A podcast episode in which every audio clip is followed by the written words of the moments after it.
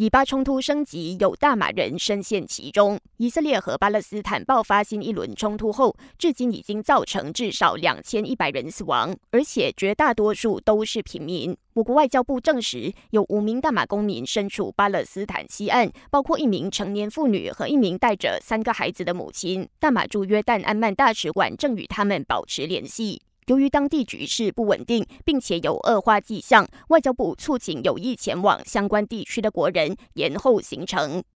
人力资源部长西华古马表示，在今年第二季度，我国有超过三十万七千名年龄介于十五到二十四岁的青年失业，占整体失业率的百分之十点七。为了解决青年失业率高的问题，政府推出了针对大马教育文凭 （SPM） 毕业生的工业学院计划，而这个计划目前已经帮助一千六百名学员获得固定工作。另外，随着越来越多国人投入零工经济领域，西华姑妈表示，政府打算改善昌明职业讲业倡议的落实机制，并拨款四千两百万令吉给涉险机构，以便为零工经济业者提供培训，帮助他们转行从事正规行业。